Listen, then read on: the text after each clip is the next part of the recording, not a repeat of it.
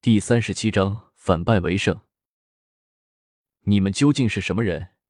云望尘心中不祥的预感越来越强烈，不由得向着两人开口问道：“早和你说了，我们是花开和花落。”花开有些郁闷了起来，竟然坐在了云望尘的面前，开口怒道：“你们流云宗最近培养出来的都是你这样的弟子吗？我怎么了？我可是流云宗近年来第一天才。”云望尘见花开的口气之中，似乎尽是鄙夷的口气，忍不住开口向着花开叫道：“看出来了。”花落也笑了起来。老大免得夜长梦多，我们先杀了这个家伙，再去寻找那个女子吧。花开终于忍耐不住，向着花落叫道：“停！”云望尘吓了一跳，连忙开口叫道：“还有什么遗言要交代的？”快点说吧！花落已经将身上的刀抽了出来，放在云望尘的脖子上，来回的晃动着。我们能不能坐下来好好谈谈？云望尘深深的吸了一口气，向着花落说道：“不能。”花落的回答简单明了，手举了起来，长刀便向着云望尘的头顶斩落了下来。云望尘双目一闭，心中暗道：“完蛋了！召唤琳琅啊，笨死你！”电光火石之间，古月的声音忽然出现在了云望尘的耳边。云望尘心中猛然一个机灵，剑随心动，只听得“哐啷”一声，花落的刀竟然斩在了不知道从哪里冒出来的琳琅神剑之上，顿时断为两截。琳琅神剑在空中一个转身，将云望尘身上的绳索割断，落入了云望尘的手中。花落被这变故吓得一呆，忍不住向后退了一步。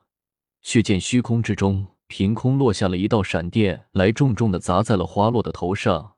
花落纵然修为高深，猝不及防之下，竟然被这一雷劈的眼前一黑，险些昏死过去。就在这一瞬间的时间，云望尘跨前一步，已然将琳琅神剑横在了花落的脖子之上。你做什么？你如果敢伤我大哥一根毫毛，我一定把你抽筋扒皮！花开这个时候才反应过来，连忙向着云望尘怒喝道：“你还是先考虑你自己吧！如果你敢轻举妄动，我们就切下他的狗头！”古月的声音从琳琅之上传了出来。花开只看见一团白雾从琳琅宝剑之上升起，继而那个让自己荷花落想了好几天的美女，便凭空出现在了自己的面前。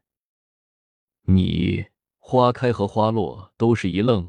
忽然，花落的目光落在了横在自己脖子上的琳琅神剑之上，又望了望古月，低声道：“难道竟然是剑灵？”云望尘和古月对视了一眼，两人都没有说话。总不能和花落说：“你猜错了，我其实是很厉害的月光龙族吧？”云望尘也很郁闷的想说：“是剑灵也好，不然说我是被他给强行契约了的。我流云宗当代第一天才的面子。”可往那里放啊？我们输的不冤，果然是宝剑有灵。佩服。花落摇摇头，向着云望尘轻声的说道：“哼，现在知道已经晚了。”云望尘毕竟是少年心性，听见有人夸奖自己，也不由得有些飘飘然了起来。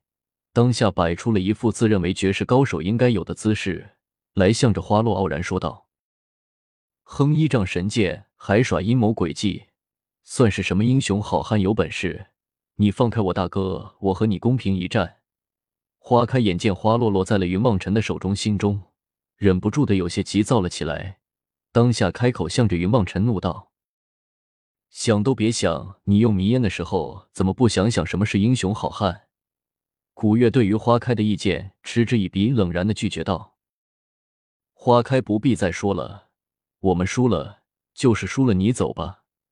花落黯然摇头，向着花开说了一句，又转过头来望着云望尘说道：“小兄弟花落自知必死，只是希望你能将我直接杀死，而不要送回流云宗。”我杀你做什么？云望尘有些郁闷的望着花落问道：“呵呵，我落在你的手中，回到流云宗也是一死，只不过我不希望死在那些人的手中。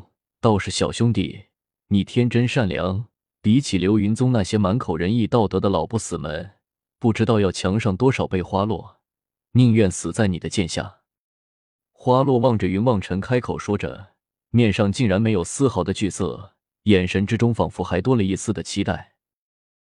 大哥，花开一下子有些呆住了，望着花落惨叫了一声，忽然跪了下来，向着云望尘说道：“小兄弟，你要杀就杀了我吧，放了我大哥，是我连累了他这五十年来疲于奔命，四处逃亡。今日我实在不能再让他为我而死。”云望尘一呆，将目光望向了古月。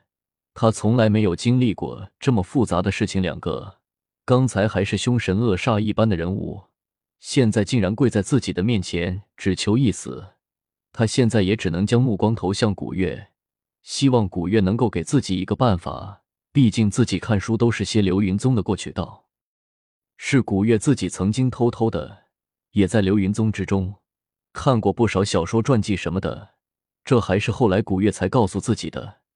原来自己竟然一直都不曾现，自己在图书馆看书的时候，身边还有一本书。自己在翻动着。你们为什么到了流云宗会死啊？古月好奇的向着两人问道。